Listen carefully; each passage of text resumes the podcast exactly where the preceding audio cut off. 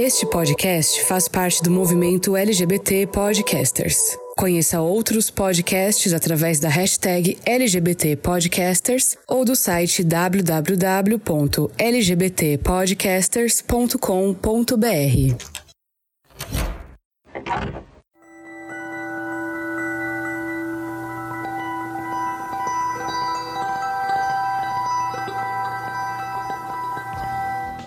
Essa coisa do racismo no Brasil é coisa rara. O tempo todo é jogar negro contra branco, homo contra hétero. Desculpa a linguagem, mas já encheu o saco esse assunto. Quando soldado, um cara caiu num lago durante um treinamento. Fui lá e salvei esse cara. Por coincidência, é negro. Se eu fosse uma pessoa racista, o negão caiu dentro da água. Eu ia fazer o quê? Iria cruzar os braços. Essas palavras foram ouvidas pelo povo brasileiro em 7 de maio de 2019, no programa da Rede TV Luciana by Night. Ditas, adivinhem por quem.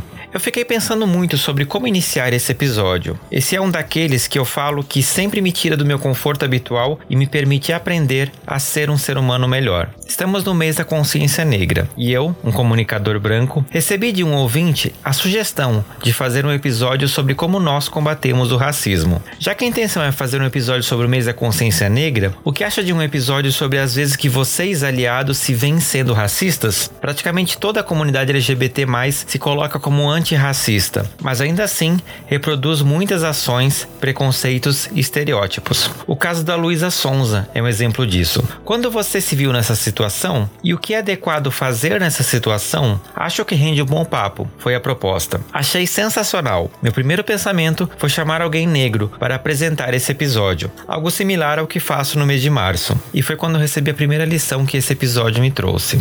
Mas você não acha que esse papo seria muito mais relevante entre pessoas brancas? Ter um preto no meio da discussão tornaria todo o programa um grande eu fiz isso, eu fui racista e colocaria mais uma vez o preto no lugar de ensinar branco sobre racismo, ou colocaria essa pessoa como ombudsman. Acho importante que você e outras pessoas exponham suas vivências, mas mais do que isso, os aprendizados.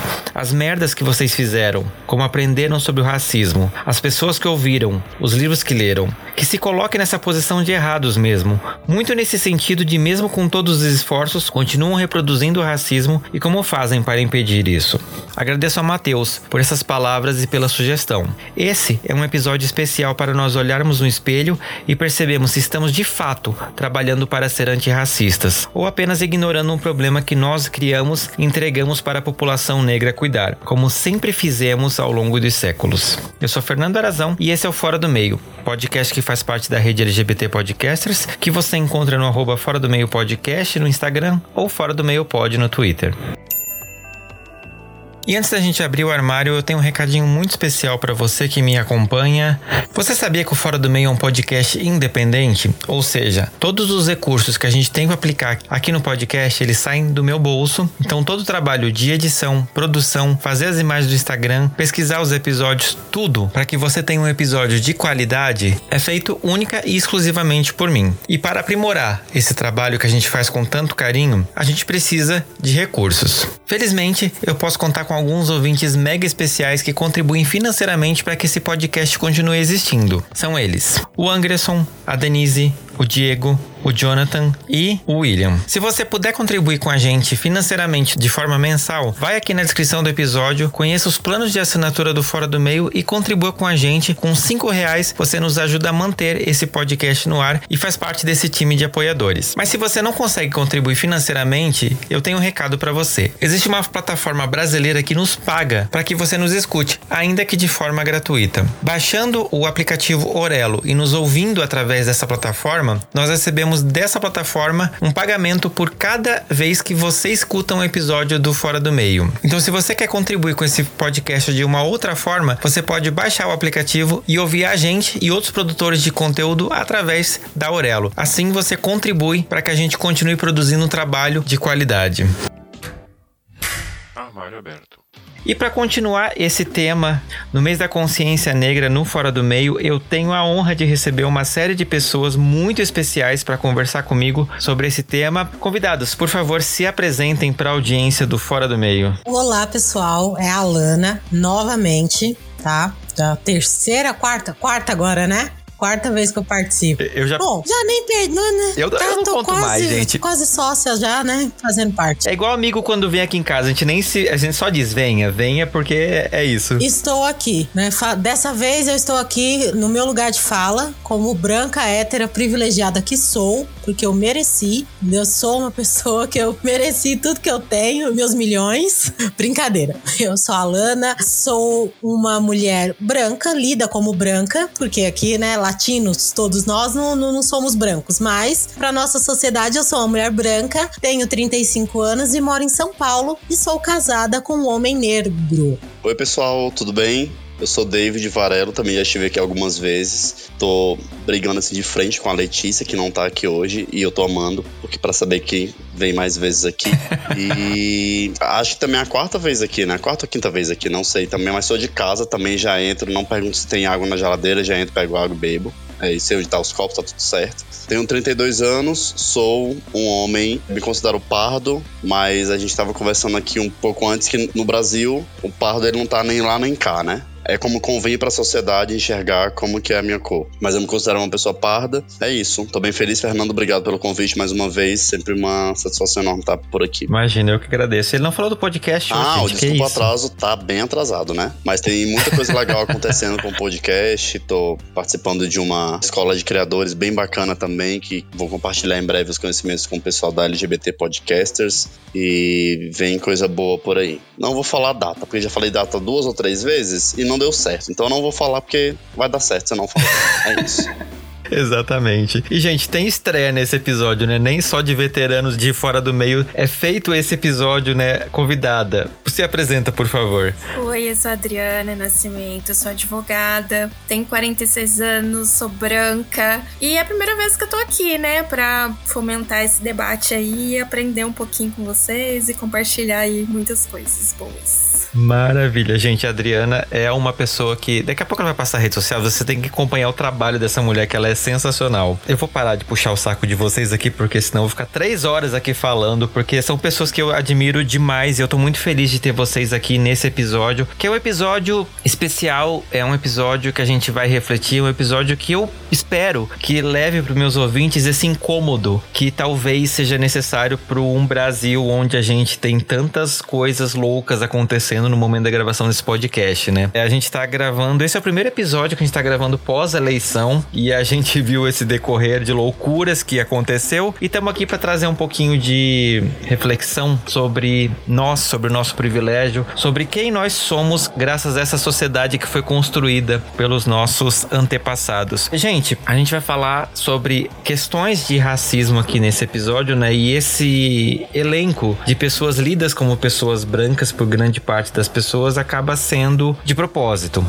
tá? Você vai entender por que no decorrer do episódio. E eu quero começar perguntando para vocês, meus queridos convidados, se vocês se consideram pessoas racistas. Já aconteceu de passar esse pensamento na cabeça de vocês? Como que foi isso? Difícil, hein, Fernando? Mas já aconteceu sim de passar isso pela cabeça, mas respondendo a pergunta, eu não me considero uma pessoa racista, não sou uma pessoa racista, mas reconheço que algumas falas minhas, até por conta de toda a estrutura que me formou enquanto ser humano, é, reconheço que já tive algumas falas racistas e graças a isso tudo que a gente tem passado há um tempo já, não só no Brasil, mas em outros países também, a gente tem muita oportunidade de estudar sobre isso, de conversar sobre isso e de se corrigir o quanto antes e tá sendo cada vez mais frequente é, não precisar me corrigir, não precisar falar um negócio, a, a besteira e depois me corrigir, mas sim entender antes de falar que aquilo não é certo, aquilo não é legal, que aquilo é feio e inclusive também trabalhar isso para outras pessoas, não para ser o fiscal e ficar corrigindo todo mundo a qualquer momento, porque o Brasil é muito doido, né? Uhum. Mas pelo menos para tentar mostrar para as pessoas que dá para falar a mesma coisa só que de um outro jeito, dá para utilizar palavras diferentes, expressões diferentes, deixar de utilizar expressões que hoje já não fazem mais sentido. É, e acho que isso é uma uh, linha tênue né, entre o que é e o que poderia vir a ser essa fala. Não só uma fala, mas atitude também, né? A gente Uhum. viu alguns exemplos de algumas personalidades, seja na televisão, seja em bastidores de, de shows, que tiveram umas atitudes que estão reverberando até hoje, são bem delicadas.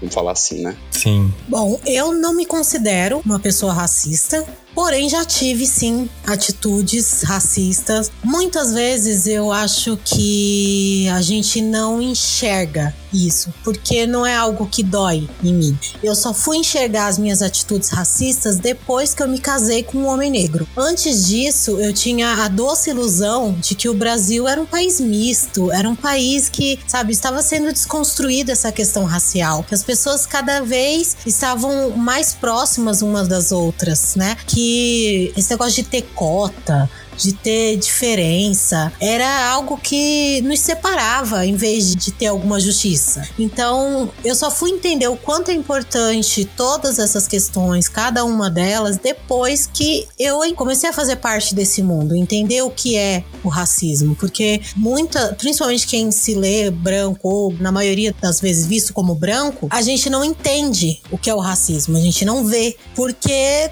eu não sofro, eu não tenho problema com isso. Então é difícil a gente enxergar realmente o que é racismo. Algo tão comum pra gente, tão, né, tão simples, tão sempre existiu que a gente demora para entender. Tanto que no início eu muitas vezes falava para mim mesmo, como? Nossa, mas que besteira, por que que criado mudo é um, uma coisa racista? Ai, que bobagem! E aí, depois de um tempo, você vai entendendo, você vai crescendo uhum. e vai entendendo realmente o que é viver numa sociedade onde existe diferença sim entre as pessoas. Bom, gente, antes de eu falar se eu me considero uma pessoa racista, eu vou falar um pouquinho mais sobre o que eu faço, porque aí vocês vão conseguir entender um pouco da minha fala. Além de advogada, eu sou psicanalista e eu fui buscar isso porque eu trabalho com o chamado direito sistêmico. É um ramo aí novo do direito, onde a gente procura aí entender o que tem por detrás daquela lei que está sendo aplicada, o que tem por detrás do direito que está sendo perseguido. Então foi por isso que eu busquei aí esse ramo do direito, porque o direito por si só não me completava. Saber só da lei, não saber as motivações que levavam a criar aquela lei, era algo que não fazia com que eu me sentisse bem dentro da minha profissão. Então foi por isso que eu busquei aí e hoje eu faço um mestrado em psicologia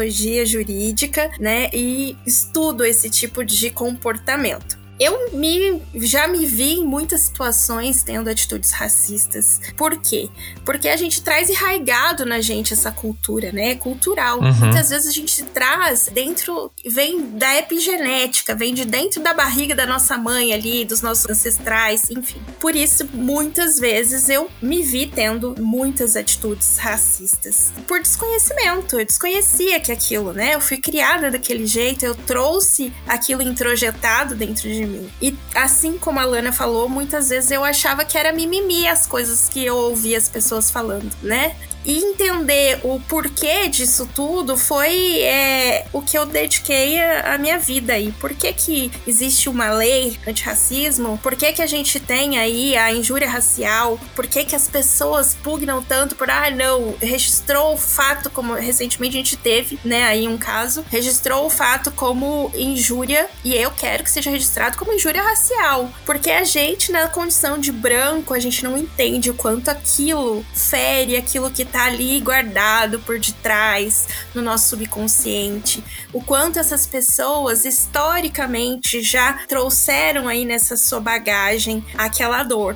Uhum. Então, entender que não é um mimimi, que não é, e que aquilo é realmente algo importante e por isso foi transformado em lei, é esse o objetivo dos meus estudos hoje em dia. E o importante é a gente falar, né, já que temos essa consciência, que a gente ainda tem atitudes racistas, sim, e falar eu sou racista é muito difícil, porque na verdade você está assumindo que você está praticando um ato antijurídico né? Mas por outro lado, o ato antijurídico, ele também traz a consciência para a sociedade. Então, pensar, nossa, eu estou praticando algo que fere a lei, também pode trazer uma abertura maior de consciência para nossa vida. Uhum. Então, por isso a importância da gente entender aí nossos posicionamentos diante desse tema que é tão difícil de ser abordado, né? Ainda mais porque nós nos sentimos aí na pele real aquilo que essas pessoas sentem no dia a dia. Sim. E é uma loucura você pensar, porque a gente, querendo ou não, somos pessoas que a gente vai atrás da informação, né? A gente tem essa consciência e eu eu lembro uma história minha agora compartilhando com vocês. Eu sou de Santa Catarina, né? Como vocês já estão carecas de saber. E eu lembro assim de uma situação que foi muito clara para mim. Eu cresci numa cidade que é colonizada por alemães. Ou seja, aquele bando de gente branquela de cabelo louro e olho claro.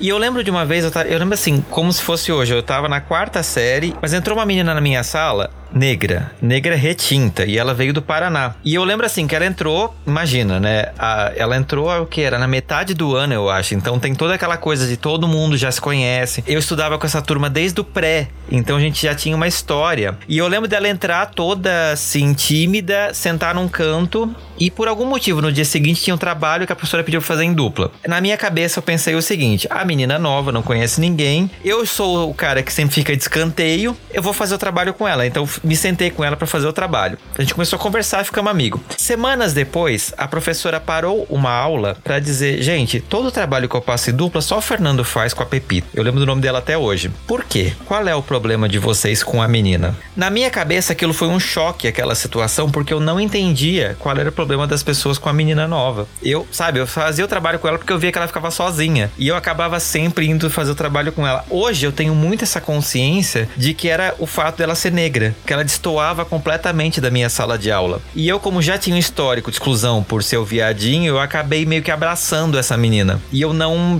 E foi muito inconsciente da minha parte. Então isso me mostra que eu não sou uma pessoa racista, apesar de morar num lugar que é, tem muito esse discurso, né? A gente viu essas coisas nazistas lá no sul agora, recentemente depois da eleição. Mas ao mesmo tempo, isso não me impede de ter outras atitudes racistas, né? que foi o que a gente estava falando aqui, de falar coisas, falar essas frases, falar esses nomes prontos que a gente cresce ouvindo e depois se dá conta de que o quão problemático eles são. E é uma loucura, assim, a gente parar e perceber isso, né? Eu lembro, eu não sei dizer exatamente quando foi o momento que eu tomei essa consciência para mim, de que tinha essas atitudes, né? Eu não sei se me foi apontado ou se era uma coisa que sempre me incomodou porque eu sentia na pele de uma outra forma e eu comecei a adquirir essa consciência. Mas para vocês, assim, tem algum momento que vocês considerem marcantes que vocês pensaram, tipo, putz, isso aqui foi onde me botaram o dedo na cara, ou eu mesmo botei o dedo na minha cara e pensei, isso aqui eu não posso mais fazer porque eu tô vendo que tá ferindo outra pessoa? Eu me senti uma pessoa racista a primeira vez realmente quando eu engravidei porque o meu marido é negro e eu escutava muito das pessoas falando: ai, tomara que seja parecido com a mãe. E eu não entendia muito bem. Eu achava que era como eram pessoas, é, eu acho que aí tá o grande problema. Eram pessoas muito próximas, eram amigos, eram familiares. Então a gente entende que era tipo uma brincadeira com o pai, sabe? Mas uhum. depois de um tempo a gente percebe, né? Eu mesma me imaginei tendo um filho negro e pensei, puxa poxa, ele podia não ser negro, porque a minha questão não era com a cor dele, não era. Eu adoraria ter um filho que fosse a cara do pai. O meu problema maior era saber que ele ia sofrer por conta disso. Então, quando me, quando eu entendi o que era o racismo, foi nisso. Foi assim, poxa, eu tô torcendo por uma criança nascer branca. Olha o absurdo que eu tô fazendo. Olha o que que eu tô pedindo, olha o que que eu tô achando que seria o melhor para ela. Sabe, isso é algo que vai contra tudo que eu sempre falei, que eu sempre achei que deveria ser prioridade na discussão. Assim, então, talvez essa questão racial esteja mais entranhada dentro de mim do que eu imaginava que estava. Uhum. Eu fui criada com muitas pessoas negras na minha infância, meus dois melhores amigos eram negros, então eu não tinha esse problema, não enxergava eles como muita gente enxerga, como aquela pessoa que vai me roubar ou que vai fazer alguma coisa de errado. Não, eu não tinha essas questões raciais dentro de mim. Porém, eu percebi que no fundo, no fundo, ainda restava alguma coisa, porque a minha família é do Nordeste, da Paraíba. Lá também não tem tantos negros na minha família, são poucas pessoas. A, a nossa etnia, na maioria, é com, com, mistura com índio, tanto que a minha mãe é uma mulher de pele branca, com cabelo bem escorrido. E ela tem alguns traços indígenas, o olho puxado, então tem, mas nós não temos muitos negros na nossa família. Tanto que o William, eu acho que é o segundo homem negro da minha família. O restante eram tudo branco. Uhum. E eu não entendia por quê. Qual era o problema dele ser negro? E o que, tipo, o que que tem? Aí agora, depois de muito tempo, eu entendi que, assim, a gente tem a tendência a ir pro lado do branco, sabe? Tudo foi ensinado que era melhor branco. Então a gente meio que não é, é inconsciente, mas que deveria ser consciente. Então eu acho que nesse ponto, na gravidez, quando eu pensei na possibilidade de ter um filho negro, que aí foi quando caiu a minha ficha em relação ao racismo. Assim, poxa, se eu tiver um filho negro, eu vou ter que estar preparada para isso. E aí foi quando eu comecei a estudar um pouquinho mais, ler um pouco mais, entender um pouco mais sobre essas questões raciais e o quanto isso impacta na vida das pessoas e o que eu poderia fazer para melhorar essa convivência com as pessoas negras. Comigo. Isso aconteceu na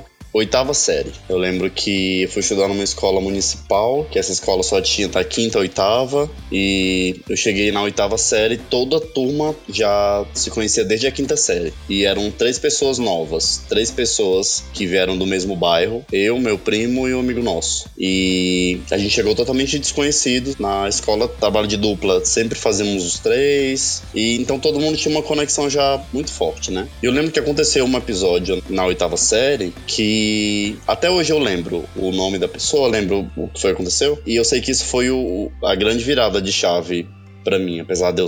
Quantos anos eu tinha? 16, 15, 12, 13. Acho que eu tinha 12 anos, mais ou menos. E eu lembro que o, a professora, foi o professor, o professor perguntou é, o que a gente tinha feito no feriado e tal, o que a gente fez, né? E aí ele chegou em uma aluna negra da escola, Nayara, e perguntou o que ela gosta de fazer, o que ela fez no feriado, né? E ela falou: Ah, eu gosto muito de ir pra praia me bronzear. E toda a sala riu. Eu não entendi porque a sala tava rindo. E aí o, o mais moleque da sala, né, falou assim: Como é que tu vai se bronzear? Não dá para ver o bronze. Eu não entendi isso. Eu fiquei assim, parado, incrédulo no negócio, e, e naquele momento não veio para mim o pensamento de que aquilo era uma forma de racismo, não, não passou pela minha cabeça. Mas eu lembro que aquilo ficou martelando na minha cabeça por muito tempo, muito uhum. tempo, muito tempo. E aí a gente foi estudar juntos em outra escola, no primeiro ano do ensino médio. Na época tinha só até a oitava série, o oitavo ano. E eu lembro que eu cheguei a conversar com a Nayara sobre isso. A gente foi fazer um trabalho na casa dela e depois a gente começou a ficar mais próximo e tal. E aí eu perguntei sobre isso e ela falou: Ah, tô acostumada com isso já. Uma coisa que acontece super frequente comigo. E a partir daí eu comecei a ficar mais atento para essas coisas que aconteciam na escola. Porque era uma escola, até hoje, é uma escola modelo pro, pro estado. Já foi foi escola estadual, modelo pro país todo. E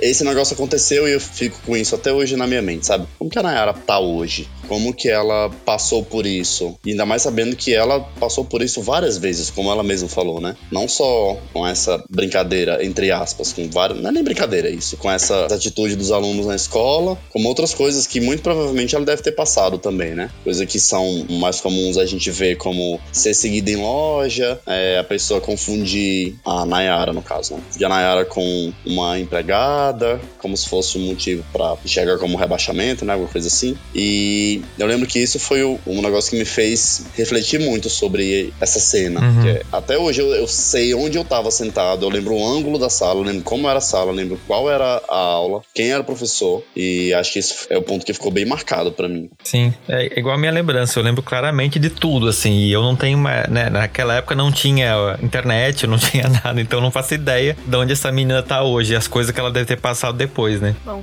eu tenho dois fatos que me remetem a essa questão de se olhar dentro desse estigma do preconceito racial. Quando eu moro, eu vim de uma cidade pequenininha do interior de São Paulo chamada Casa Branca. Meus pais, meu pai, ele é filho de negro com uma italiana e a, ele tem três irmãos e os três irmãos são negros. Só que nunca se aceitaram como negros. E aí a família da minha mãe são italianos. A minha avó veio no navio, nasceu no navio vindo da Itália para cá, pro Brasil. E sempre tiveram o preconceito da minha mãe, branca, de olhos claros, casar com uma pessoa negra. Isso a minha mãe sempre contou desde pequena. E eu, enquanto ali tava brincando com os meus primos, eu tinha um verdadeiro pânico de que eles começassem a dizer que eu parecia com meu pai. Porque quando eu era pequena, eu tinha o cabelo mais encaracolado, eu tinha um cabelo mais puxado assim pra etnia do meu pai. E eu não queria de maneira alguma que eles falassem que eu parecia com meu pai. Tanto que assim que eu pude, primeira oportunidade, o que, que eu fiz com o cabelo? Eu quis alisar o cabelo.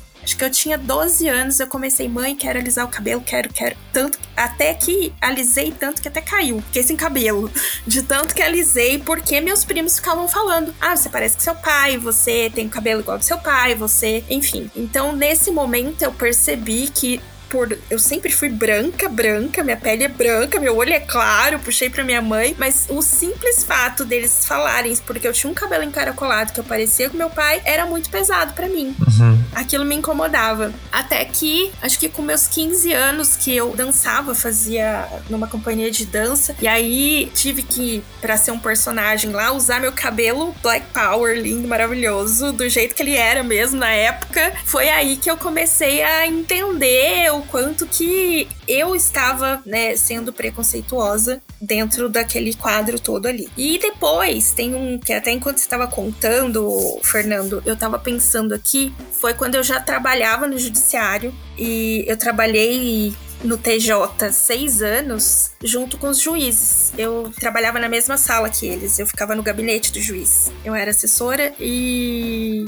Aí, lá vinham juízes, rodavam juízes, né, da região, porque Casabranca é uma cidade pequena, mas ela é polo e lá, inclusive, tem um presídio. Então, a maioria dos juízes substitutos passam por Casabranca. Então eu ficava lá com uma troca de juiz constante, sempre um juiz novo. E já estava acostumada, que sabia que de uma hora para outra ia chegar um juiz novo. E chegou um juiz e sentou lá no gabinete dele, na sala de audiência, na verdade, sentou lá na cadeira, naquela cadeira toda pomposa, ainda mais interior, é mais pomposo ainda, Sim. porque fórum de interior é, é o lugar que as pessoas cultuam, né? É um palácio, né? É um palácio, exato. Tem uma escadaria toda para subir, aí ele foi lá e sentou, chegou, entrou e sentou na cadeira do juiz, e era um rapaz negro. E ele tava lá todo vestido, né, de, de terno, sentou na cadeira do juiz. Eu sabia que tinha juiz substituto, ok. De repente, o escrivão-chefe do cartório, que é o que toma conta de todos os cartórios do fórum,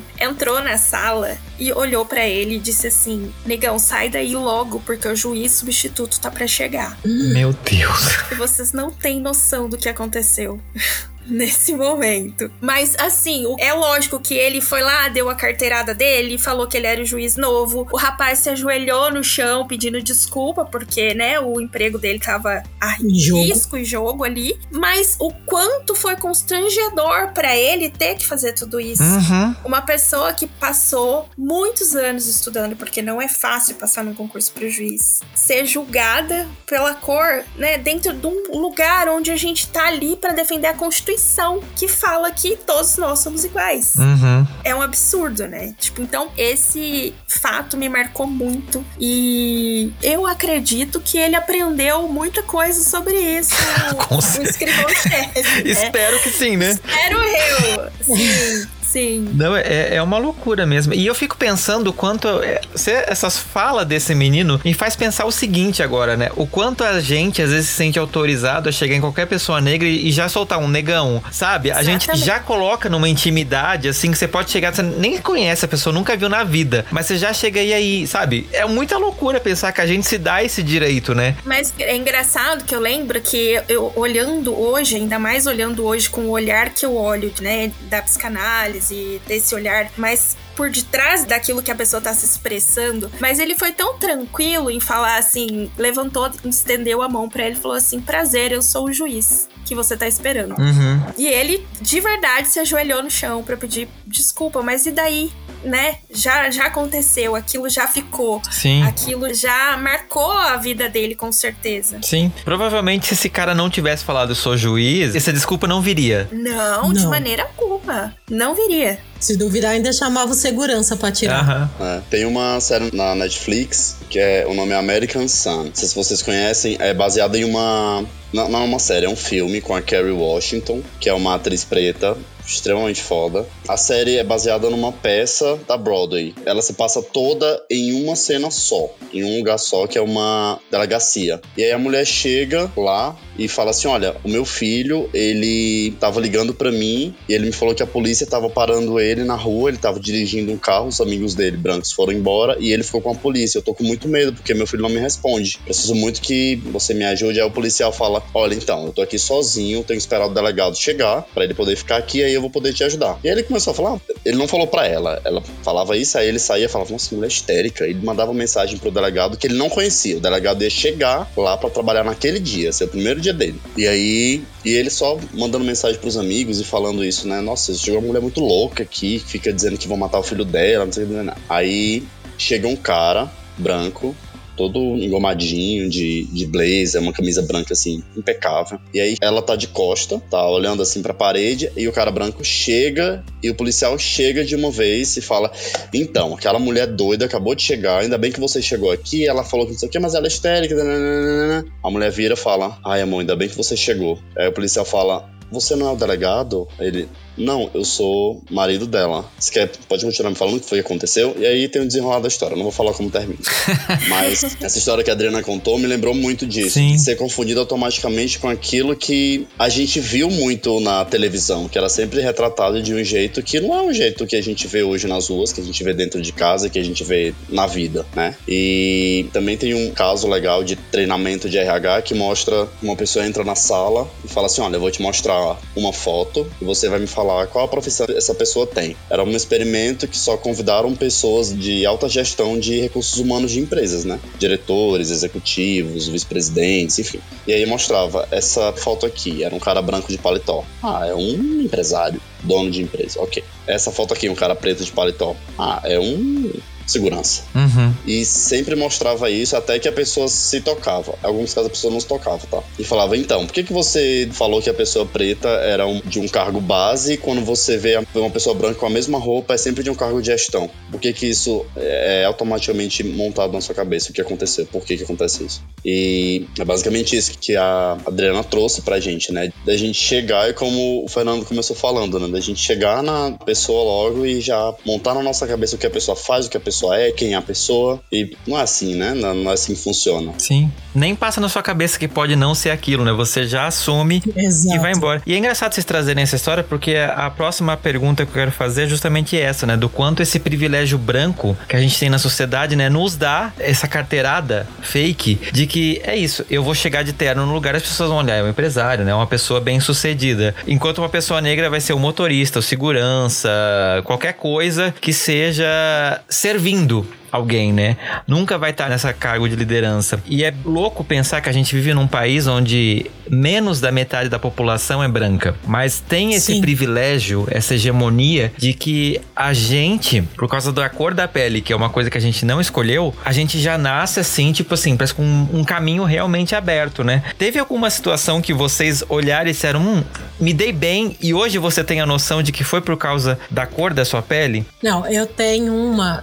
Não me dei bem, mas aqui em São Paulo tem alguns shoppings que são assim de gente rica, né? Pobre não vai lá, muitos dele não tem nem entrada para pedestre. Uhum. Mas esse em especial ele tinha. E eu lembro que na época eu tava fazendo um curso com meu marido, inclusive na época, fazíamos juntos. E não lembro porquê apareceu a história de um lustre muito famoso, chique, muito caro que ia ter dentro desse shopping. E assim, a gente tava em cima da hora, tava eu, as minhas amigas, o pessoal do curso, né? E a gente, ah, vamos lá olhar rapidinho. Então, assim, eu entrei rápido, andei quase correndo dentro do shopping para olhar o lustre. Olhei, vi o que que era, nossa, que grande, que bonito, que não sei o que, bibibi, tá bom, voltamos. Quando a gente tá voltando, o meu marido e um outro rapaz estão parados na porta do shopping. E eu falei, mas por que, que você não entrou pra ver o lustre? Aí ele, vamos embora. E na verdade foi assim: quando o segurança viu os dois, que eram dois rapazes negros, ele barrou e perguntou o que, que eles queriam lá. Ah. Então, assim, tem um outro, no outro shopping é, aqui de São Paulo também, que tem o cinema, né? Que é um dos melhores cinemas, sabe? Tem aquelas poltronas individuais, tem garçom servindo dentro da sessão. Então, ele é todo chique, todo muito legal. E nós compramos, eu não lembro se na época a gente comprou, se ganhamos, acho que a gente ganhou os ingressos para assistir alguns filmes lá. A gente foi lá algumas vezes. E aí, quando você entra no shopping, tem as escadas rolantes e na saída de cada escada tinha um segurança segurança. Então, assim, quando eu entrava com o William, toda vez que a gente terminava de subir um lance de escada, tinha um segurança parado. Uhum. Isso foi até chegar no cinema. Quando eu fui nesse mesmo shopping sozinha, sem ele, não tinha nenhum segurança nas escadas e não era um dia anormal para ter uma segurança especial, não. Depois a gente entendeu que quando entra uma pessoa que eles consideram fora do padrão do shopping, eles pedem para ficar de olho. Então, é absurdo você saber que você vai num lugar e as pessoas vão te olhar diferente. O William mesmo várias vezes, isso até fica uma crítica para as lojas Marisa, porque eu ia comprar roupa, então eu ia experimentar e o William ficava esperando. Aí nisso, daqui a pouco, cadê o William? Sumia. Aí quando eu terminava de experimentar, eu perguntava o que você estava fazendo ele. Eu tava cansando de segurança. Porque onde ele ia, o segurança ia atrás. Então, no mercado acontece muito isso com a gente. Eu entro no mercado sem pensar duas vezes, entro, saio, né? Eu já saí com um pacote de fralda, entrei em desespero. Voltei, paguei, mas assim, pra você ter noção, eu coloquei um pacote de fralda, devia ter o quê? Um, era um pacote grande. Coloquei no meu braço e tirei o casaco que tava calor e deixei o pacote pendurado no braço. E tô andando com a minha amiga pelo mercado, fizemos as compras que tínhamos que fazer, fomos pro caixa. Quando eu saí do caixa, que a gente sentou na praça de alimentação, que eu olhei pro braço que eu vi que o pacote de fralda tava ali. Quer dizer, isso jamais teria acontecido se o William tivesse junto comigo. Uhum. Porque com certeza algum segurança ia estar tá prestando atenção na gente. Sim. Entrar em corredor de bolacha é batata. A gente entrou nesses corredores. Se você esperar um pouquinho, aparece um segurança como quem não quer nada, aparece um funcionário como quem não quer nada. E eu nunca tinha reparado isso, eu nunca tinha passado por isso. Então eu não me ligava. E aí foi quando com ele, ele vira e mexe falava: Ó, oh, presta atenção, daqui a pouco vai aparecer um cara ali, você vai ver. Aí daqui a pouco vinha o segurança. Aí eu, gente, como pode? Sabe, é tão, tão absurdo. Sim, né? Mas é acontece é diariamente. É, é, é, bizarro, mas acontece e com muita frequência. Sim, né? já aconteceu, eu dei no mercado com um amigo meu e a gente se separar no corredor e tal, o segurança acompanhando os corredores que ele ia e eu tava do outro lado. Sim. Aí eu encontrava ele e o cara ficava até olhando tipo assim, né? Vocês conhecem? É, tipo, sabe, você tá se misturando, uhum. só falta perguntar isso, né? Não, eu, quando ela tinha comentado sobre a questão da mãe dela ser branca e ter casado com um homem negro, né? Comigo era a mesma coisa. Nossa, mas. Ah, não, você é muito bonita para ele. Sabe? Eu já ouvi muito essa frase. E assim, gente, eu sou uma mulher super comum, tá? Não sou nenhuma deusa, nenhuma mulher extraordinária, muito bonita. Não, eu só sou branca. Então, automaticamente eu me torno muito bonita para ele. Isso é bizarro. Hoje em dia eu entendo que é racismo. Antigamente eu, eu me perguntava, eu falava, nossa, mas eu não me acho tão bonita assim. Por que as pessoas sempre falam isso, né? uhum. né? E a gente ouviu isso muitas vezes. Nossa, você é muito bonita para ele. Não, não, como você vai casar? Nossa, com ele, mas é. Como que pode? E hoje em dia eu sei, é exclusivamente porque ele é negro e eu sou branca. Essa é a diferença. A minha beleza vem exclusivamente do meu tom de pele. No começo do episódio, a gente estava falando que eu me considero uma pessoa parda, né? E a sociedade ela enxerga a minha cor como convém, né? Então já aconteceu comigo de ser seguido em supermercado, já aconteceu comigo também de chegar na loja e falar assim: ah, é porque a gente só passa ela em duas vezes. No começo eu ficava constrangido com isso, né? Hoje eu devolvo o constrangimento, porque não pertence a mim, pertence à pessoa que tenta querer fazer uma coisa comigo, né? E eu pergunto logo, mas por que você está me falando que só passaram duas vezes? E espero a pessoa responder e vou até o terceiro porquê. Eu vou aquilo até a pessoa se tocar de que ela é uma pessoa imbecil. E já aconteceu com isso, acho que duas vezes. Na primeira vez eu achei estranho, não entendi porquê. É, na segunda vez eu fui nesses três porquês e acabei pagando no débito o negócio. E assim, dá para perceber que também é uma coisa bem frequente quando eu tô andando com meu namorado, meu namorado é branco, e ele sempre foi muito ligado em moda. Então ele tá sempre com a roupinha combinando. Eu nunca fui, tá? Então ele tá sempre com a roupinha combinando, pega aquele look que ele viu que ele achou legal, então tenta reproduzir. E eu nunca fui ligado nisso. Então acho que isso também é um ponto que, que ajuda a falar assim, ó, daquele cara ali, que nem é branco nem é preto, não se veste bem, não se veste tão bem quanto o outro. Então, ele deve ser um acompanhante. Eu já percebi que já chegaram a me enxergar como acompanhante mesmo, como um garoto de programa. Quando tava com alguns amigos, com um amigo só, e sempre as pessoas entregam a conta para outra pessoa que, que, é mais branca do que eu, se disser que dá pra falar assim, né? Uhum. Isso também é um ponto que eu acho estranho e que eu tento entregar pra pessoa que aquilo é uma coisa que a pessoa tá tendo um pensamento muito feio. Feio para não falar outra palavra, né? Fala assim, pô, mas não faz sentido. É por isso que eu gosto de devolver os porquês e entregar o. entregar não, devolver o constrangimento pra pessoa, né? Acho que são as coisas que vêm mais assim, comuns assim na minha cabeça depois dessa pergunta. É uma loucura, né? É muito louco. Eu não tenho uma história para dizer que eu tive algum privilégio por ser branca, assim. Não consigo visualizar isso nesse momento. Mas meus filhos são muito conscientes, né? Então meu filho sempre fala isso, às vezes assim, a gente tá preocupado dele tá em algum lugar, fora de horário. Ele fala assim: mãe, fica tranquila, eu sou branco, não vai acontecer nada, não vão me abordar, não vão fazer nada. Porque ele tem amigos e vê o quanto isso é constrangedor com os amigos que estão com ele. É bem complexa essa questão. A minha mãe tem muita história, porque tem essa história da família dela ser uma família branca italiana. Meu avô e minha avó vieram da Itália, então imagina, né? Aquele pensamento muito enraigado, que traz essa cultura já enraigada, né? Uhum. E aí ela fala que os padrinhos dela eram negros e ela tinha vergonha. Ela amava os padrinhos dela, mas ela tinha vergonha em sair na rua com eles, porque todo mundo ficava olhando. E a família dela não foi no casamento dela. A família Nossa. dela não foi. Minha avó não foi no casamento dela. Gente. Ela entrou sozinha na igreja, pra vocês terem noção. E, enfim, vivi aí um pouquinho disso com a minha mãe, né? O tempo todo a família. Até hoje é assim, eles não têm lá um, um bom relacionamento com meu pai, que por seu lado, ele tenta se colocar numa posição de branco, né? Não gosta da cor dele, da raça dele, porque ele quer se igualar e talvez essas. E eu percebo que, né, tipo, a pessoa tenta fazer demais pra poder conquistar aquele lugar. Eu, ele, sempre tava fazendo muito pelos meus tios, pelos meus primos, dava casa pra morar, dava emprego, arrumava mil coisas pra tentar ser aceito, né? Mas que dificuldade, né? A gente viveu uma vida inteira buscando essa aceitação Uhum. De recusar quem você é. Porque ele não vive a verdade dele, ele não vive o que ele é, né? Ele vive aquilo E ele que a nunca vai ser sociedade. aceito. Exato. E ele vive aquilo que aquele ambiente que ele tá ali familiar quis que ele fosse. Então, por isso essa negação, essa. Eu não entendia muito isso. Eu achava um absurdo. Quando eu era pequena, eu também tinha isso. Essa questão de ter vergonha. Porque eu tinha o cabelo cacheado, né? Meu cabelo é bem caracolado. E eu lembro perfeitamente das pessoas falarem pra mim que eu era muito bonita. Pena que eu tinha o cabelo ruim, sabe? Então, assim, tanto que, obviamente, a primeira oportunidade que eu tive, demorei. Fui alisar meu cabelo, eu já tava maior, já era adulta. Mas quando alisei o cabelo, nossa, parecia que eu tinha me encontrado.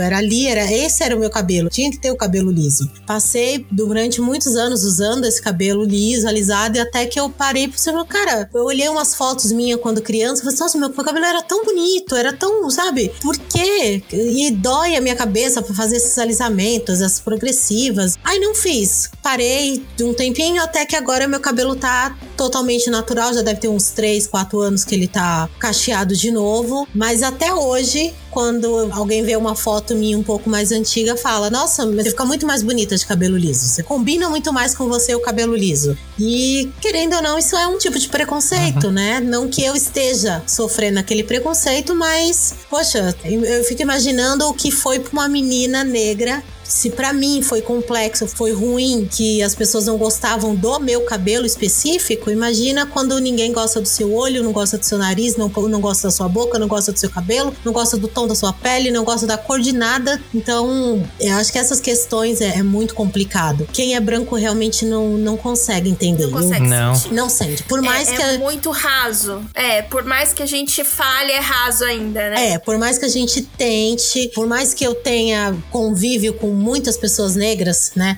Eu ainda não consigo entender. Quando eu saía, tem uma amiga, uma das minhas melhores amigas também, uma, uma mulher negra, e quando a gente saía, essa questão da conta também vinha pra mim, né? me entregava, né? Sendo que na verdade a pessoa que tinha a melhor condição financeira era ela. ela era a dona do carro, ela é que trabalhava em lugares bons. E é sempre muito, sabe, você percebe que as pessoas olham pra você de uma forma e o outro existe aquela olhada de cima pra baixo, sabe, aquela medida. E uma uma coisa que eu acho que muito branco comete um erro, que eu acho bizarro da nossa parte, é quando a gente fala que pessoas negras, quando estão em cargos mais altos ou em lugares melhores na sociedade, essas pessoas são metidas. Eu já ouvi muito isso, muito, muito, muito. Nossa, aquele nego metido. Não pode dar dinheiro para preto por causa disso, porque olha como é que fica. Só que assim, na verdade, aquela pessoa está sendo tão idiota quanto um branco seria, só que é muito estranho ver uma pessoa negra naquela posição. E por isso a gente reage dessa forma. Uhum. Então, acho que isso, a gente, como branco, precisa repensar muito em tudo que a gente fala, em tudo que a gente pensa realmente, porque às vezes tem muita coisa que eu não falava, mas na minha cabeça eu pensava, questionava aquilo. E eu já sabia que era algo errado de se falar, né? Nem que fosse pelo politicamente correto, mas ainda ficavam algumas questões. E aos poucos, se você se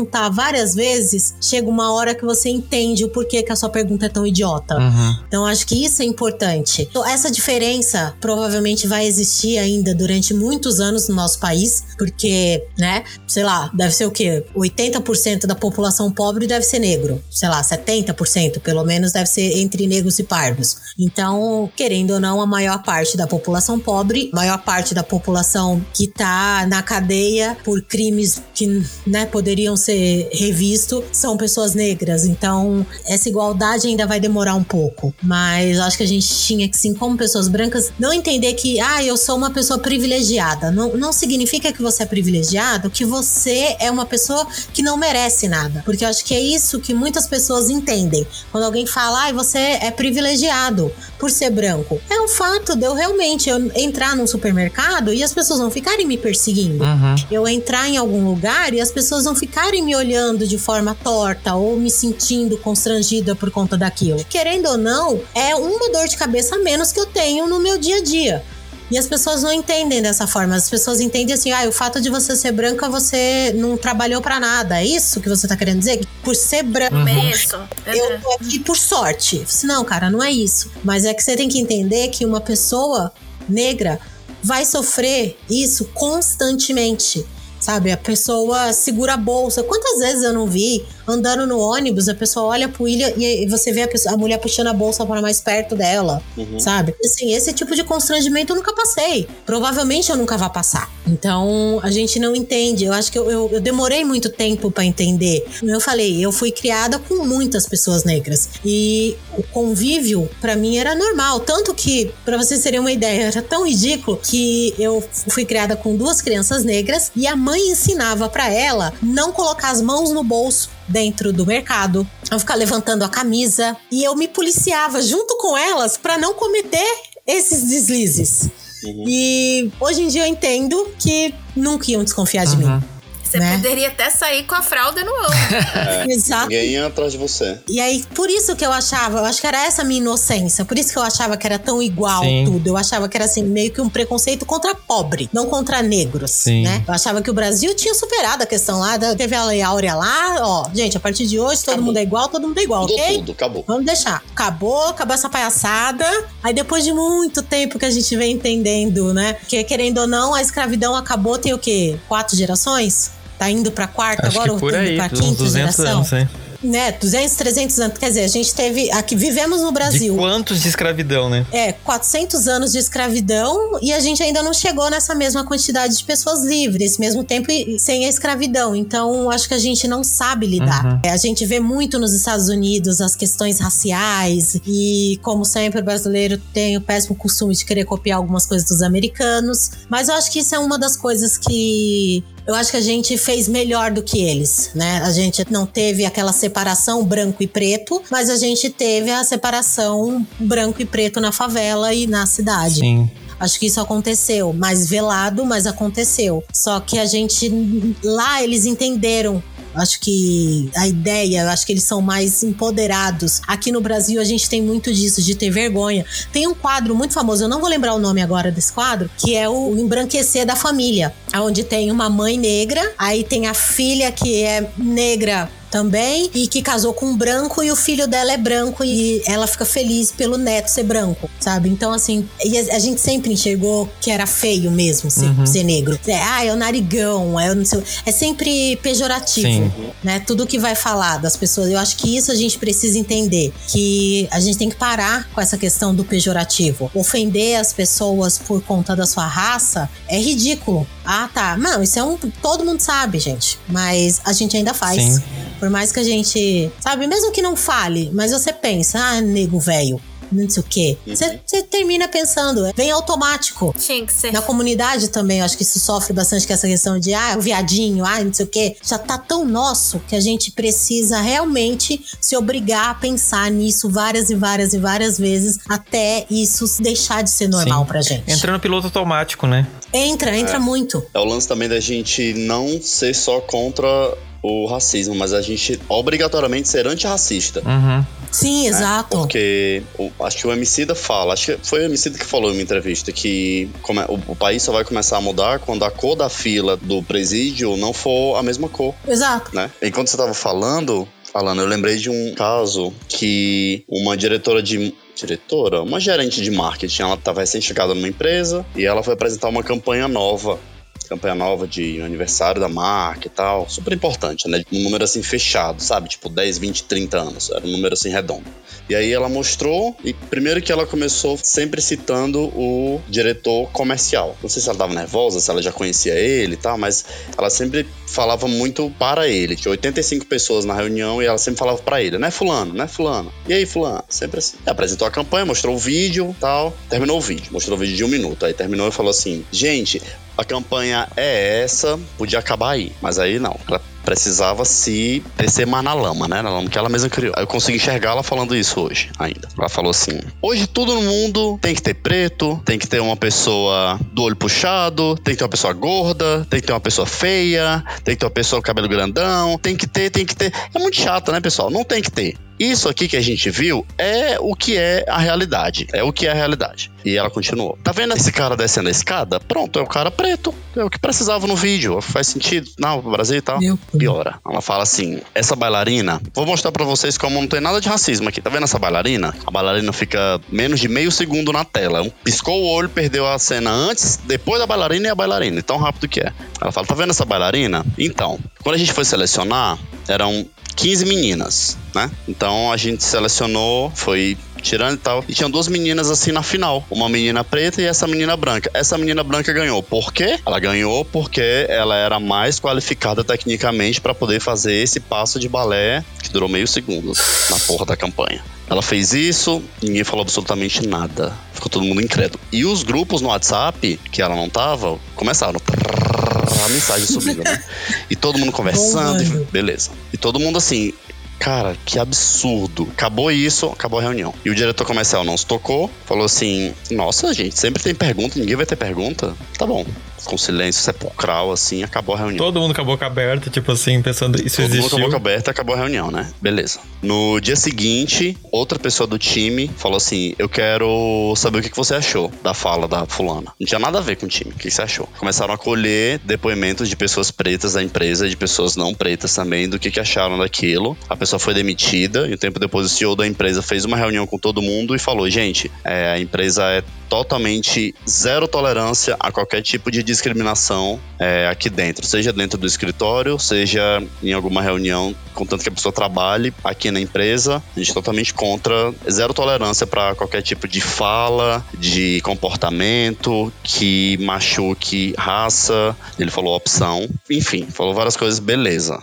Aí a pessoa foi demitida uma semana depois dessa fala dela. E a empresa começou a mudar, começou a mudar os pensamentos, é uma coisa assim bem rasa ainda, tá? Mas pelo menos existe um movimento ainda. Uhum. E achei legal que quem começou a puxar isso foi uma pessoa branca, que ela sempre conversou sobre isso, sempre colocou na mesa essa pauta, e a diretoria sempre tratou como, não, mas não acontece, não acontece. E eu sempre fui uma pessoa muito bocuda. Meu chefe atual falou assim para mim: ainda bem que o seu chefe anterior me disse que você é bocudo. Porque aí quando você fala essas coisas, eu não fico preocupado. Né? Outras coisas que estavam acontecendo lá. E quando eu vi alguma coisa bizarra acontecendo, que alguém veio me pedir ajuda, eu devolvia. Falava: não, resolva. Você recebe cinco vezes mais do que o que eu recebo. E você tem uma formação acadêmica, imagino eu, muito maior do que muito melhor do que a minha, né? Você deve ter estudado na escola particular que pagava 5 mil reais há 20 anos atrás aqui em São Paulo, que era dinheiro pra caralho. Hoje ainda é, né? E resolva, assim, resolva. Ah, mas é porque eu não sei, mas Cara, então, você precisa resolver. Dentro da sua mediocridade, você precisa resolver. Uhum. Que você tá numa posição que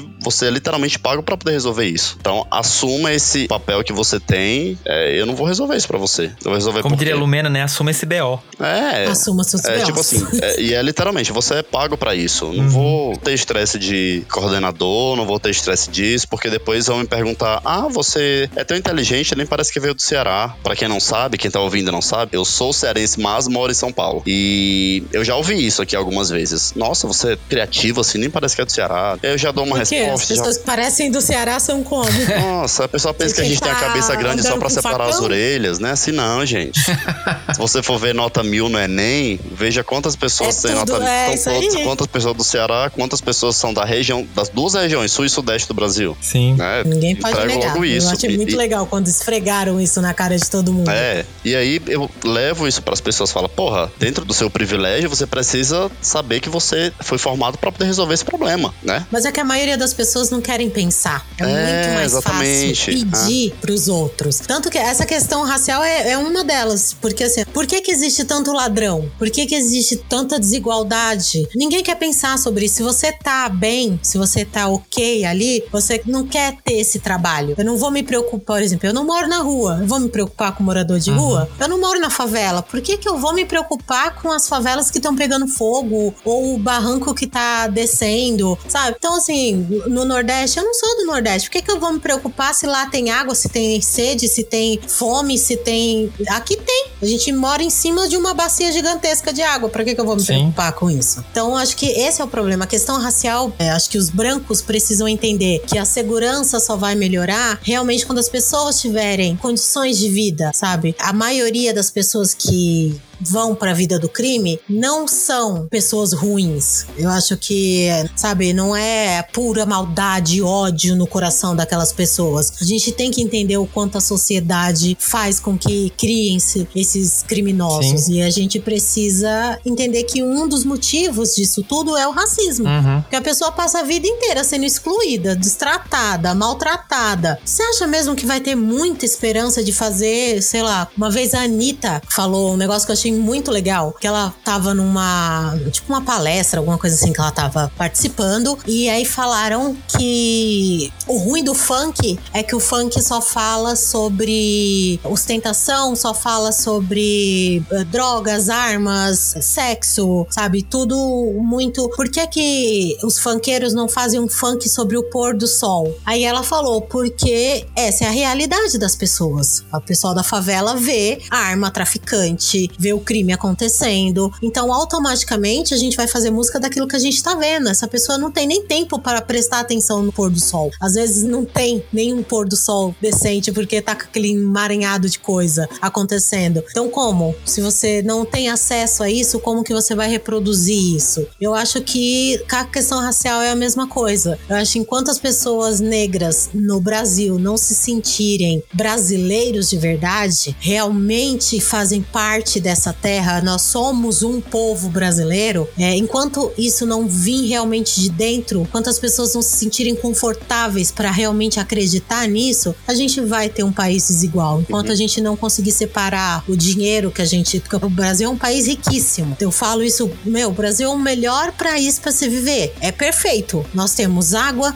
nós temos calor, nós temos montanha, nós temos tudo. Temos o mar, temos rios, não tem nenhum terremoto terremoto, maremoto, vulcão. Não tem nada de ruim aqui. O problema é só desigualdade, que aí entra na questão racial e essa questão de a maioria das pessoas estarem numa situação tão pobre. Uhum. E aí a gente não consegue dar um passo além, sabe? Então acho que isso é muito injusto com um país tão bonito que a gente tem. Sim. E quando vem alguém que quer ajudar a melhorar isso, o mercado fica nervoso, né? Aí o mercado, tipo, desanda, aí o dólar vai pras alturas. A Faria Lima fica em polvo rosa, né? Enlouquecida.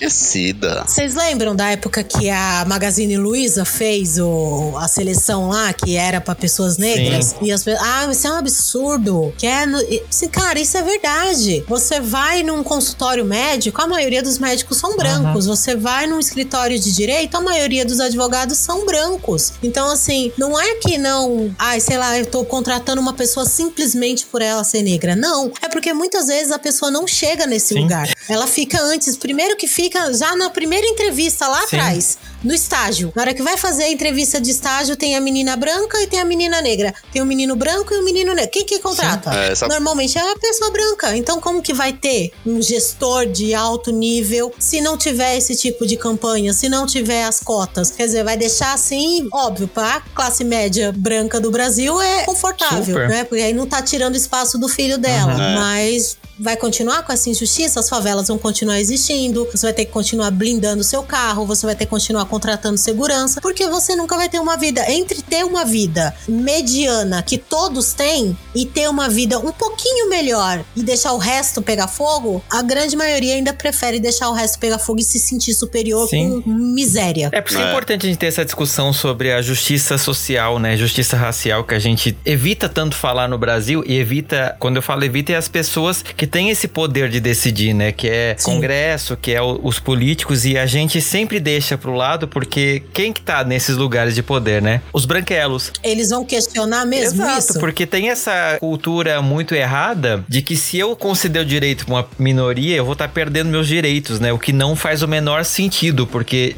direitos não são um... A gente até já usou esse exemplo aqui uma vez no podcast, que direito não é um bolo, né? Que você vai comendo, ele vai acabando. Ele é o elástico. E quanto mais você estica, mais ele abrange pessoas, né? E a Adriana, né, que tá estudando isso, né? Fala um pouco pra gente, Adriana, o que, que você acha dessa questão dessa justiça racial e como você enxerga isso, a aplicação prática no Brasil? Na verdade, eu acredito que toda essa questão, né, ela tem muitas questões por detrás dela, né? Eu tava ouvindo aqui a, a Lana falar, o David falar, e tava aqui pensando no quanto essas questões trazem, elas vêm muito daquilo que a gente não consegue enxergar, né? Ela fala a questão do pertencimento, né? Do negro se sentir pertencente na terra que é dele, no Brasil, na terra que é de todo mundo, né? E a maioria dos conflitos, eles acontecem, e aí eu incluo os delitos, que quando a gente fala que existe muita violência, as pessoas se delinquem não porque elas querem se delinquir, mas porque estão ali dentro desse meio, e aí a gente não consegue consegue olhar para quais são os motivos que levam elas a ter esse tipo de atitude.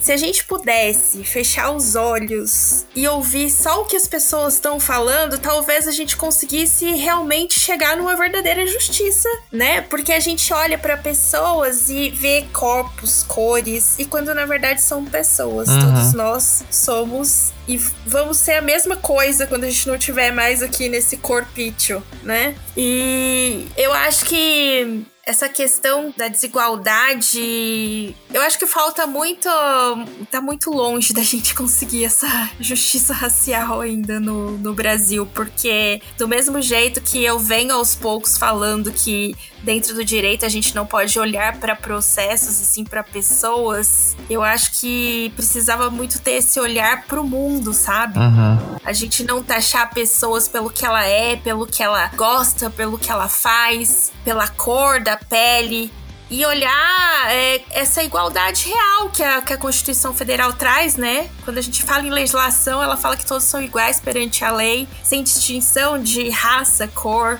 Mas a distinção tá aí a todo momento, né? Na gente, prática, né? Na prática, exatamente. A gente vê dentro do judiciário o juiz negro chegando e sendo discriminado. Tem um, uma história que minha mãe sempre conta, né? Que ela foi numa médica enquanto eu, eu tava internada na época. Ela, ela gosta de contar essa história porque acho que uma das poucas vezes que ela foi sozinha no médico. Eu sempre acompanhei ela a vida inteira. E ela foi na médica e quando chegou lá era uma médica negra. E ela, automaticamente, ela perguntou onde estava a E ela toda vez se olha falando isso hoje. Ela traz isso à tona todas as vezes. Mas é algo introjetado. E aí que tá essa questão da gente poder. Eu acho que só a educação pode trazer essa. A educação contínua de todo dia, de ter esse olhar mais profundo para as pessoas. Olhar o que, que, tem por detrás daquela intenção daquela pessoa que tá fazendo isso, aquilo, ou falando isso, aquilo. Porque a gente traz julgamentos muito rápido, uhum. né? Eu olho para você, eu já trago aí a minha bagagem bagagem que eu trouxe, dos meus julgamentos, daquilo que eu trouxe, eu olho pro David e eu já tenho uma história na minha cabeça sobre a vida dele. Quando a gente começar a entender que a nossa história que traz essa visão da história do outro, que o outro tem uma história, que a gente precisa conjugar isso para que a gente tenha realmente um país justo, é que a gente vai conseguir ter algum avanço. Mas eu vejo muito isso e eu me orgulho muito de ter podido levar um pouquinho dessa visão, de olhar para as pessoas e para a história que ela traz, que ela carrega junto dela, a questão dos julgamentos, a questão daquela história que ela traz daquela família, daquele clã que ela vive, né? Porque quando a gente fala em raça, a gente fala de clã. Nós também trazemos aí uma história que tem por detrás da gente e é por isso que temos essa visão tão muitas vezes deturpada de tudo isso, né? Uhum. E a primeira vez que eu falei sobre isso na UAB, eu achei que eles iam me achar muito louca, né? E a gente acabou fazendo um congresso em que 1.400 pessoas estavam assistindo ao mesmo tempo. Então eu, eu, entendo que tá começando a ter um pouquinho dessa consciência. E aí, com isso, eu vejo que talvez a gente tenha jeito ainda, uhum. né? Porque quando a gente traz pra consciência tudo isso que a gente faz de errado o tempo todo e consegue mostrar que por que, que é antijurídico, por que, que a lei proíbe a discriminação? Porque a lei é um sistema de freio para que a gente não faça o que não é certo. Então, a lei é, de cotas, a lei antirracista, a, a injúria real que foi implantada aí no Código Penal, trazem essa abertura de consciência. A gente precisa disso isso. A gente precisa ser chamado, porque sozinho a gente não vai conseguir. Por Sim. quê? Por conta dessa nossa história. Não é desculpa falar isso. É óbvio que a gente tem que se observar todo dia, mas a gente traz uma história. Uhum. É, na minha visão, tem um pouco isso, né? Quando você fala, você está cometendo um crime, isso dá um tapa na nossa cara, né? Então você para e pensa, opa, aí você para pra pensar sobre aquilo que você tá fazendo. Então, Exatamente. é justamente o que você falou, né? É um freio, porque é justamente isso. Tipo, imagina se cada pessoa que está com fome vai roubar alguma coisa no mercado. Tendo essa coisa do tipo assim, é um crime, você para, opa, eu tenho outras alternativas, eu vou roubar sendo que eu posso comprar? Porque imagina, se fosse uma coisa livre, talvez a gente nem pensasse, ia ter essa coisa do selvagem de tomar uma pessoa à força para casar e invadir um território, coisas assim, né? E a sociedade assim, né, depende né? disso, né? É, é, a justiça com as próprias mãos, né? Uhum. Olho por olho, dente por dente. Mas aí você trazendo essa questão, porque antigamente era assim. Sim. Antes da Constituição de 88, a gente fala aí, ah, da Lei Áurea lá atrás deveria ter resolvido tudo, mas a gente precisou, teve uma Constituição que falasse, que trouxesse o assunto à tona, porque ela só trouxe à tona, na verdade, porque na Constituição tudo tinha que ser regulamentado para poder ser realmente colocado em prática, né? Porque é óbvio que é isso que a Lana trouxe. Não doeu nessas pessoas que estão ali no poder, então tudo bem, a gente regulamenta depois, uhum. a gente faz depois, a gente arruma depois, não tem problema. Mas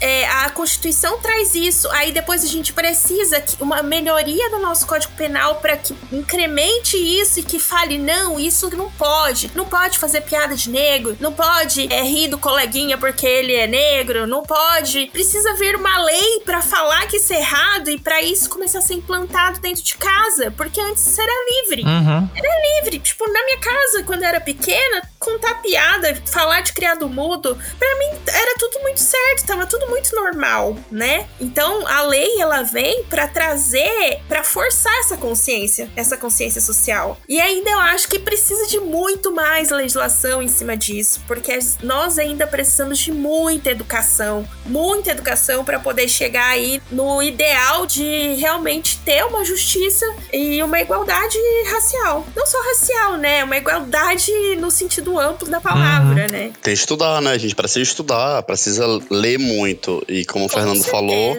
cansa. Pensar cansa. Pensar é difícil. A gente perde caloria pensando, a gente perde caloria dormindo. Nosso cérebro continua funcionando. E é necessário quem tá fazer no poder não vale a pena ter muita gente pensando, né? Isso. É, Bom, mais quanto gente, menos gente. Mais eles comandam, com certeza. Exatamente. Com certeza. O que, que é melhor? Manter a massa ali com fome, passando necessidade, não tendo tempo para ler um livro? Ou esse bando de gente pensando e questionando por que, que aquilo é daquele jeito e se não poderia ser diferente? Isso. É muito mais fácil manipular quem tá na necessidade. Isso. E isso é o que acontece no nosso país. Exatamente, exatamente. E vamos estudar, pessoal. Estudar realmente é difícil, demora, é cansativo, mas a gente precisa fazer isso. Acho que esse, esse período eleitoral foi muito, foi muito isso. Deu para desmascarar várias coisas. A gente começou a perceber e falar para outras pessoas que esse ano eu não tava votando por mim. Eu não tava votando pelos direitos do povo do Nordeste. Eu sendo uma pessoa do Nordeste, eu não tava votando pelo direito da comunidade LGBT. Eu sendo uma pessoa da comunidade LGBT. Tava votando pelo povo. Esse ano a gente precisou votar pelo coletivo pelos grupos, pelas interseccionalidades, né? Não só aquilo que a pelo gente pertence. Pelo ser humano, né? Isso, pelo, pelo ser, ser, humano. humano exatamente. Né? E eu fico numa balança, assim. Também fico com muito isso que a Adriana falou, que acho que existe esperança, há esperança, não tá tudo perdido assim, pra gente ter uma sociedade que seja um pouco mais igualitária, ok? Mas quando eu vejo que a eleição foi extremamente apertada, no mesmo momento eu, eu penso, putz, mas... Dá medo. É, fala assim, gente, não, e, e não é que no Brasil não tinha gente com esse pensamento, sempre teve, mas é porque agora as pessoas elas se sentiram no direito de falar, vou votar como esse cara, porque ele fala tudo que eu acredito, fala tudo que eu sou, tudo que eu nunca pude falar, mas eu acho que eu sou mais esperançoso, eu sou mais otimista do que pessimista. Acho que a gente consegue sim seguir devagar, acho que o papel, por exemplo, de Jamila Ribeiro é um papel extremamente importante pra gente perceber que é uma filósofa extremamente foda, conversa com a gente, ela explica pra gente o que tá acontecendo. Pra quem não conhece, Jamila Ribeiro é uma filósofa preta e ela tá meio pop, né, hoje em dia, acho isso bem, bem legal. Ela aparece vez ou outra na TV aberta. Gente, e é isso. Você não vai ver gente preta como você pensa, como a gente tava falando aqui também no começo, né? Como motorista, como entregador. Não, gente preta tá em todo lugar, gente branca tá em todo lugar. E a gente precisa só parar de construir essa história, né? Como a Adriana falou, de ver a pessoa já constrói a história, né? Exato. Automaticamente. Realmente desconstruir a, a, o nosso preconceito, né? Isso. De olhar e já saber o que é. Às vezes você não sabe. Cara, você não sabe nem sobre sobre você mesmo. Quantas atitudes Isso. você teve na vida que você falava jamais vou fazer isso. Eu jamais vou fazer não sei o quê. E passa cinco, seis anos você tá lá fazendo aquilo. é. Sabe? Então, assim. Nunca diga nunca. Por que, que o fulano, por ser negro, por ter o tom de pele X, ele automaticamente tem que ser o integrador, ele tem que ser o motorista, ele tem que ser o, o segurança, ele tem. Não. E não só a gente desconstruir isso na nossa cabeça, mas também fazer isso ser viável. Eu acho que as pessoas brancas que têm condições de contratar pessoas que tenham. Não, não é um poder, mas assim, tem aquele pequeno poder na mão, repensar, sabe? O pessoal do RH, eu acho que isso deveria ser algo que deveria entrar lá na faculdade de RH. Tipo, cara, será que você não tá já cometendo uma exclusão racial aí, sem querer? Uhum. Não vou te botar como culpado. Nem vou te dizer que você tá sendo filho da puta com ninguém, não. Mas pensa aí, será que você realmente não tá considerando que a menina mais bonita é do cabelo liso e branca do que a morena do cabelo afro? Uhum. Sabe? Tipo, ah, como que eu vou explicar que a touquinha que tem para usar no cabelo no restaurante X não, não cabe na cabeça da outra pessoa? Uhum. Por conta do cabelo? Sabe? Então, assim, tem detalhes na vida que é deixar a pessoa humana, sabe? Realmente olhar para alguém sentir que essa pessoa é, é igual a você. Uhum. Né? Então a gente não faz isso. Poxa, se você vê uma menina com cabelo black power, você olha e já vem aquele pensamento: nossa, como será que ela cuida desse cabelo enorme desse uhum. jeito? Mas que a mulher lá que tem o cabelo lá na bunda escorrido, a gente não fica, nossa, deve dar um trabalhão cuidar desse cabelo. Não. A gente só olha, nossa, que bonito. E acabou aí. É. Então a gente tem que pensar sobre esses, sabe? São pequenas coisas que, como sociedade, a gente tem que rever e aproveitar que a gente agora somos a geração que tá andando no Brasil, né? Os nossos pais estão se aposentando, então eles não são mais a classe trabalhadora, quem tá dando girando dinheiro no Brasil, somos nós. E é uma geração que veio com muito preconceito ainda, mas que ainda tem a mente um pouco aberta. Então acho que agora tá na hora da nossa geração pensar um pouquinho qual é a minha responsabilidade em relação a tudo isso, porque muitas vezes a gente acha que eu não xingo ninguém de macaco. Eu não faço nada de errado. Eu não sou preconceituosa. Uhum. Eu tenho até amigos que são negros. eu, por exemplo, casei com... A minha empregada é negra. Da família mesmo. É, é considerada da família. Ela, ela, até come na minha mesa. Ela até come na minha mesa. É, exatamente. isso, exatamente. Entendeu? Eu queria que ela comesse junto com o cachorro, né? Só pode. então, aí, sabe? Então, assim, pô, vamos, né? Tipo, enxergar as pessoas como realmente pessoas como e não humanos, como. Né? É, é não como uma que... favela. Exatamente, exatamente. A gente precisa olhar para o outro e saber que nós somos iguais no, e respeitar a história de vida que ele traz, né? É, eu acho que uma das lições muito importantes que eu aprendi nesse meu caminhar aí na solução de conflito, que já faz poucos anos que eu trabalho com isso, só 27 anos, foi entender que a gente precisa olhar para a história de cada um, olhar como cada um olha para o mundo e respeitar essa história dele, né? É muito importante dar o espaço dele, né? Eu acho que a verdadeira justiça é você deixar que o outro assuma o papel dele na vida. Porque a gente tolhe isso muitas vezes. Sim. Com o olhar. Com o olhar a gente consegue desconstruir uma pessoa. Uhum. Gente, vocês me deixaram numa saia justa aqui, porque como é que eu vou fazer um discurso de encerramento diante de tudo isso que vocês falaram, assim, que eu tô com vontade só de dar um Ctrl C e Ctrl V na fala de vocês e ficar aqui repetindo, porque o objetivo desse episódio era justamente a gente falar disso, né? Do quanto a gente tem tem essa oportunidade e a gente, enquanto ser humano, de olhar para o outro como o que ele é. Como diria minha psicóloga, um beijo, Tati, uma alma humana. E é isso. A gente ser uma alma humana e tocar outra alma humana da melhor forma possível para que ela tenha as mesmas oportunidades que nós gostaríamos de ter. Tem uma frase que eu gosto muito, porque a gente tem muito essa coisa de julgar, né? Que foi uma das coisas que a gente falou aqui no episódio. E uma coisa que eu aprendi na vida é que se a dor do outro não doer em mim,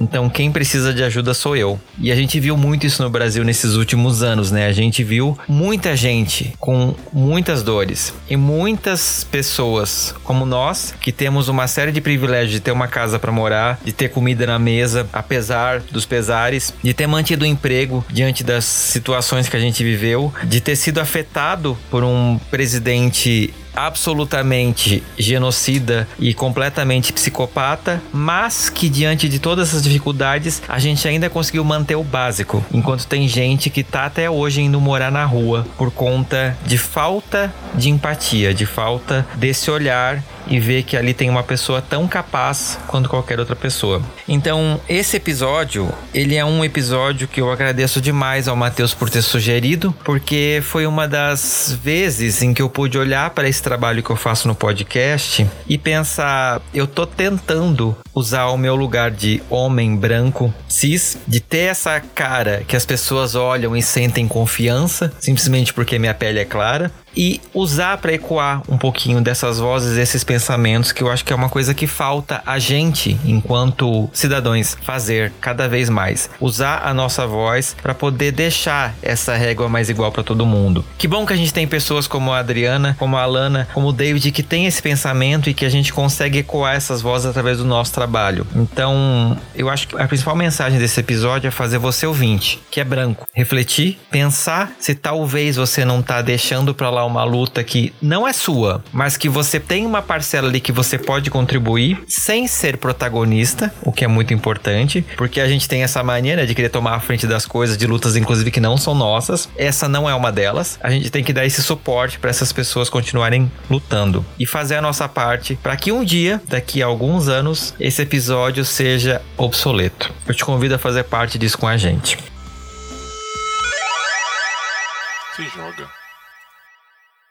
E no Se Joga desse episódio, eu vou deixar para você a indicação de um filme que, sinceramente, assim, eu fiquei enjoado. E não porque o filme é ruim, ele é muito bom e ele entrega exatamente o que ele promete. Só que quando você adquire um olhar antirracista e você começa a lutar contra esse sistema racista, ver atitudes racistas, ainda que encenadas, te incomodam. E esse filme ele tem isso de uma forma tão bacana, tão perfeita e tão milimetricamente calculada para ser perturbadora, que inclusive tem imagens reais de protesto nos Estados Unidos. Se você ainda não viu, eu te convido a assistir o filme do Spike Lee, o Infiltrado infiltrado na clã. É bizarro, é visceral, ele, assim, é um soco no estômago, quase que literalmente, pra gente pensar e refletir sobre essas atitudes racistas que as pessoas têm, porque eu, como um cara do sul, eu vi muitas das coisas que eu tô vendo de notícias de Santa Catarina, principalmente, mostradas nesse filme. E eu fiquei com vergonha de ser catarinense.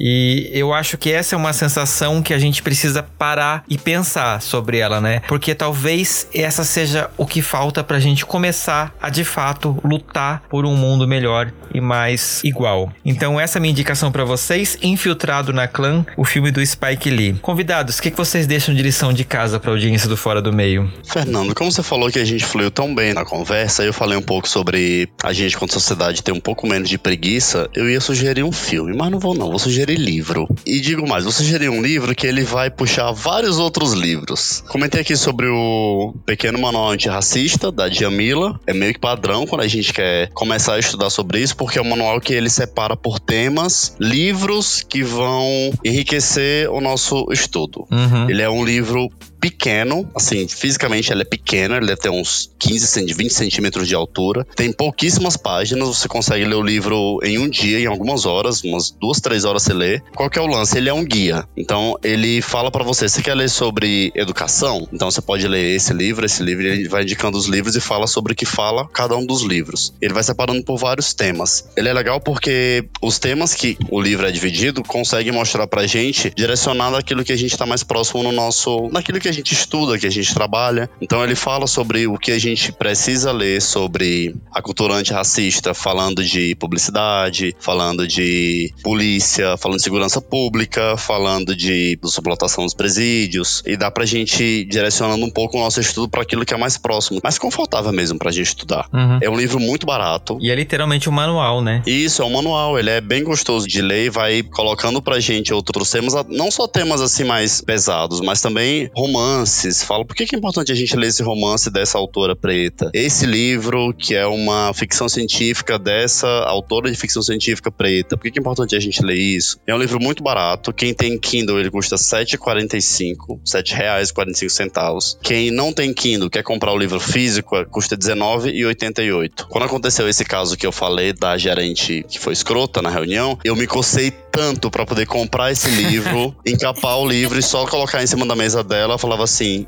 meu nome é David, por favor leia. E saí. Mas aí eu lembrei que eu pago boleto e pago aluguel. E falei, não vou fazer isso agora. Mas aí já fizeram isso por mim antes de eu precisar fazer isso, ainda bem. E, e acho que vale muito a, a, leitura do pequeno manual antirracista da Djamila Ribeiro, tá bom? Acho que vale muito a pena. Realmente, é muito legal esse livro. Eu tenho uma indicação que é uma série da HBO se querem entender um pouquinho sobre a segregação racial nos Estados Unidos, essa série ela é excelente. Ela se passa nessa época, né? Ela acompanha pessoas negras dessa época. Para vocês terem uma ideia, é uma série de, de aventura, tem uns monstros bizarros que aparecem na série. E a série, essa questão racial é tão bem amarrada, tão bem feita, que você tem mais medo do que tá acontecendo naquela cena. Você fica até feliz, você fica até aliviado quando aparece um dos monstros e fala: ai, que bom, apareceu um monstro. Uh,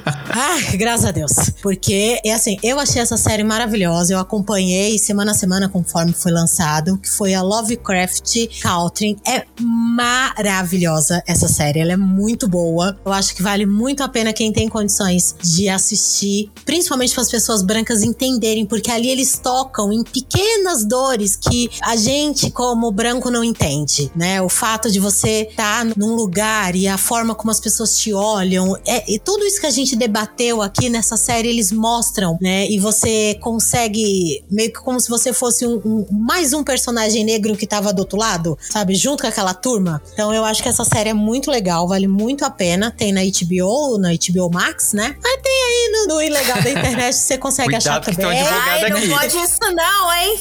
Olha só. Gente, HBO Max dá pra pegar os sete dias de assinatura gratuito. Você Ai, pode é pegar os legal. sete aí- dias. Aí você. Não, a série é pequenininha, dá pra assistir. É, assiste nos sete E tem dias. mais uma coisa que não precisa fazer nada ilegal, dona advogada. tem um, um mini filmezinho que é Dudu e o lápis cor de pele. Fala sobre um menino negro e fala um pouquinho sobre. Aí a gente também vê essa questão racial, tipo, dele com a professora, com os amigos. Então eu acho é, esse filme bem bacana pra gente tá lendo também. Gente, eu tô com vontade de seguir todas as dicas de vocês aqui. Já tô aqui. Livro eu amo. E aí vou aqui puxar um pouquinho a sardinha pro meu lado.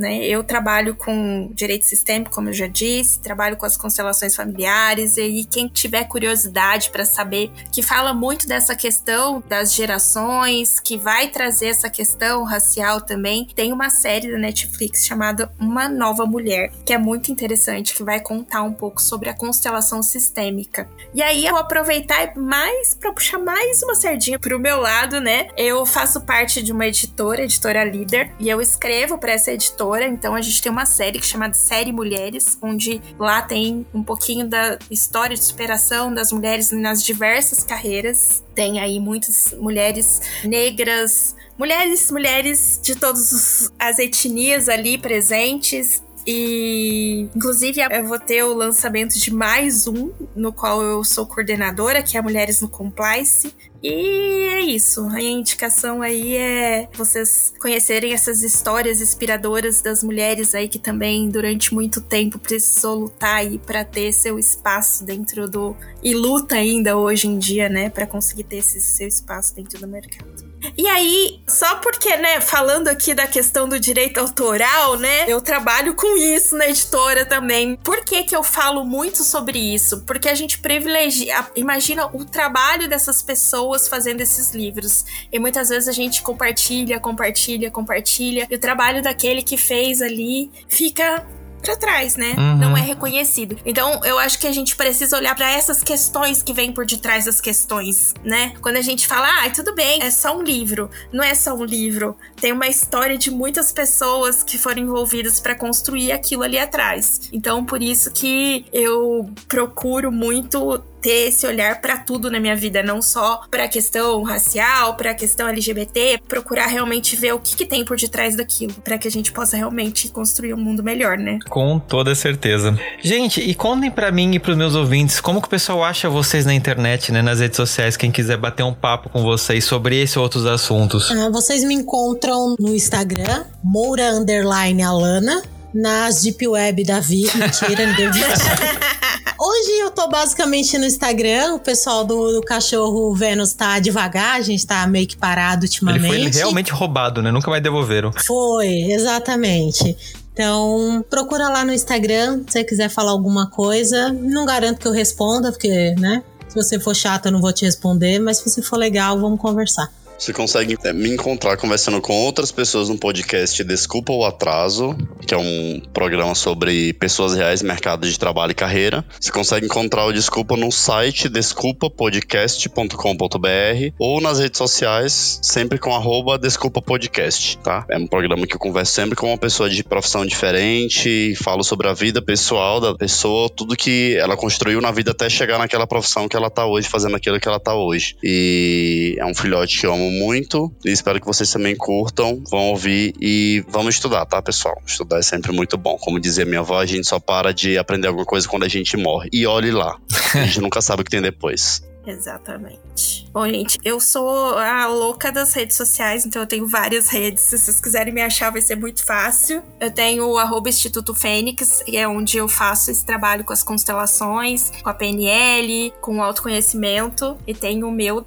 de advocacia, que é arroba Dri Nascimento Advocacia. E tenho o. Eu tenho que divulgar ele aqui, porque esse é realmente algo que eu gosto de muito, que é o, o Vencedor, que fala um pouquinho sobre os problemas de saúde que eu tive, os percalços que eu superei aí. Aí quem quiser me encontrar é só no Instagram, Facebook, todos eles no mesmo nickname, isso, mesmo nickname. Maravilha. Gente, sigam essas pessoas porque são pessoas sensacionais e, gente, eu tô muito feliz de ter tido esse papo com vocês. Eu pensei nesse episódio, né? Quando o Matheus me sugeriu, eu pensei nesse episódio e vocês conseguiram transformar esse episódio, na minha opinião, dos mais sensacionais desse ano nesse podcast. Então, muito obrigado por vocês toparem estar aqui comigo pra gente discutir e aprender uns com os outros, né? E dividir esse conhecimento com meus ouvintes. De coração, muito obrigado. E se você não segue o Fora do Meio, segue a gente no arroba Fora do Meio Podcast no Instagram ou Fora do Meio Pod no Twitter. Entra lá no nosso grupo do Telegram para poder debater isso e outros assuntos com meus ouvintes e diretamente comigo. E eu encontro vocês daqui a 15 dias em mais um episódio do Fora do Meio.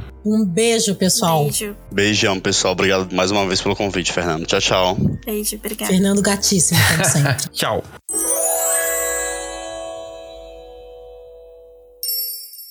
Este podcast faz parte da Podcast. Conheça os demais programas da rede acessando podcast.com.br.